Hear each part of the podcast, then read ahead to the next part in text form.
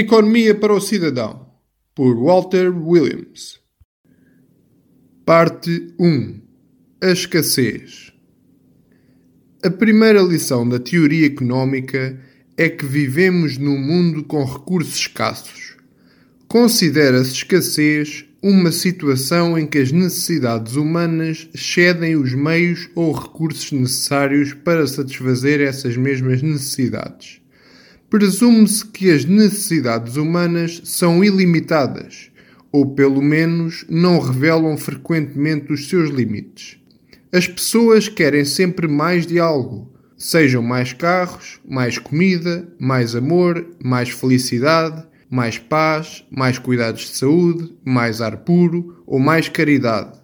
Porém, a nossa capacidade e os nossos recursos para satisfazer tais necessidades e desejos humanos são, na verdade, limitados. Há apenas uma quantidade definida de terra, de ferro, de trabalhadores e de anos de vida. A escassez gera diversos problemas económicos. O que deve ser produzido? Quem o vai obter? como deve ser produzido e quando é que deve ser produzido. A título de exemplo, muitos americanos e também estrangeiros gostariam de ter uma casa onde morar ou passar férias ao longo dos milhares de quilómetros da costa da Califórnia, Oregon e Washington. Porém, as empresas de transportes também teriam interesse em utilizar esses terrenos como portos. Também o Departamento de Defesa dos Estados Unidos gostaria de os utilizar para instalações militares. Não há simplesmente linha costeira suficiente para satisfazer todas as necessidades e utilizações que concorrem entre si. Isto significa que há um conflito a respeito da propriedade da linha costeira e das suas utilizações. Se as necessidades humanas tivessem limite, ou os recursos para satisfazer essas necessidades fossem ilimitados, não haveria problema económico e, por conseguinte, não haveria conflito. Sempre que surge um conflito, é necessário recorrer a um meio que o permita resolver. Existem vários métodos de resolução de conflitos. Primeiro, existe o mecanismo do mercado. Recorrendo ao exemplo anterior da utilização da zona costeira, o licitador mais alto seria aquele que se tornaria proprietário da terra e decidiria como esta seria utilizada. Depois, há o decreto governamental, em que o governo decreta quem tem direito a utilizar o terreno e para que fim.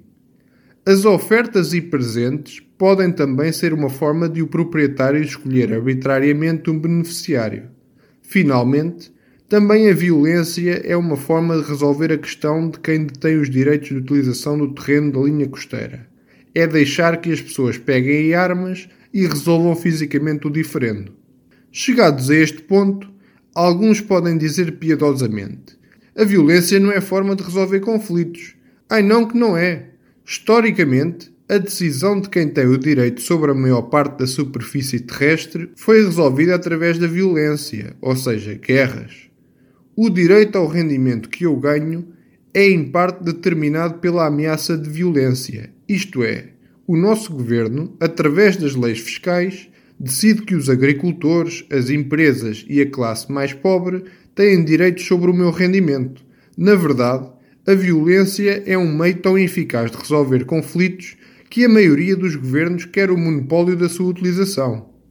Posto isto, qual será o melhor método para resolver os conflitos decorrentes das questões do que deve ser produzido, de como e quando deve ser produzido e de quem o deverá obter? será o mecanismo do mercado, os decretos do governo, as ofertas e presentes ou a violência? A resposta é que, na verdade, a teoria económica não consegue responder a questões normativas. Questões normativas são aquelas que respeitam ao que é melhor ou pior. Ora, nenhuma teoria pode responder a questões deste género.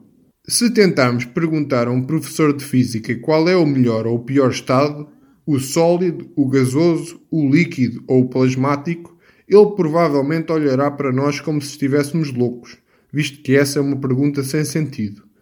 Mas por outro lado, se perguntarmos ao professor de física qual é o estado físico mais económico para pregar um prego numa tábua, ele provavelmente responderá que é o estado sólido.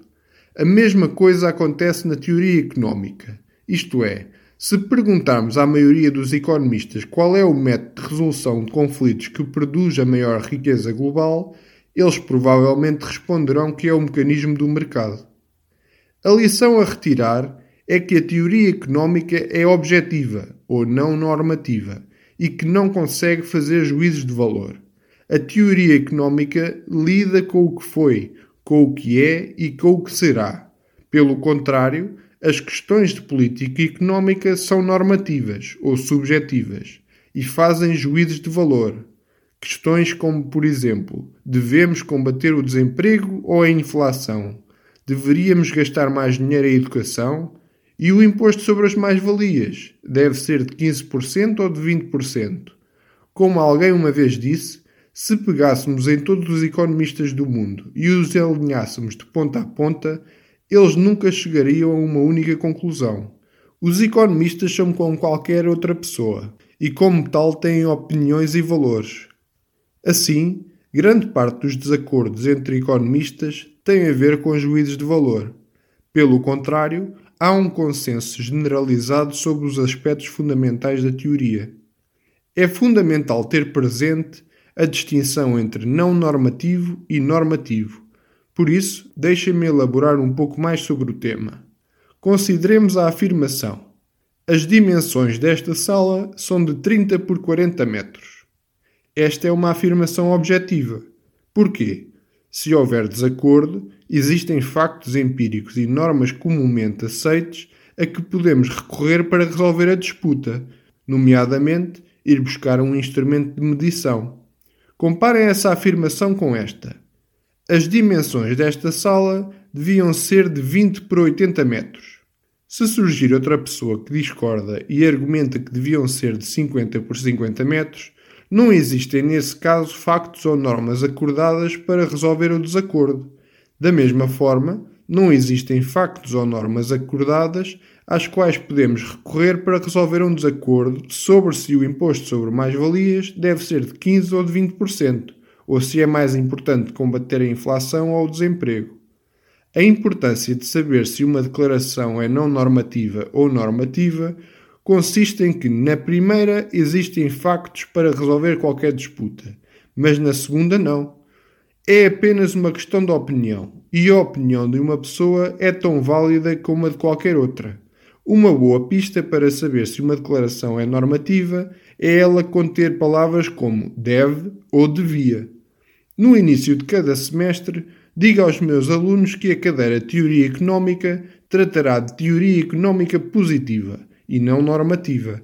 Também lhes digo que, se me ouvirem fazer uma declaração normativa sem antes dizer, na minha opinião, devem levantar a mão e dizer: Professor Williams, não viemos a esta aula para sermos doutrinados com as suas opiniões pessoais travestidas de teoria económica. Isso é desonestidade académica. Também lhes digo que, assim que me ouvirem dizer, na minha opinião, podem deixar de tomar notas, porque a minha opinião é irrelevante para o assunto da aula, que é a teoria económica. Pessoalmente, considero a economia divertida e valiosa. Mais do que qualquer coisa, a economia é uma forma de pensar. As pessoas que consideram a economia um pesadelo na faculdade simplesmente não tiveram um bom professor eu tornei-me um bom professor como resultado dos tenazes mentores que tive durante os meus estudos de doutoramento na Universidade da Califórnia, em Los Angeles. O professor Armin Alkian, um distinto economista, costumava fazer-me passar um mau bocado nas aulas. Mas um dia estávamos nós em amigável conversa durante o café semanal entre alunos e professores do nosso departamento e ele disse: Williams, o verdadeiro teste para saber se alguém sabe daquilo que fala é ver se é capaz de o explicar a alguém que não sabe nada sobre o assunto. Este é um desafio que eu adoro: tornar a economia divertida e inteligível.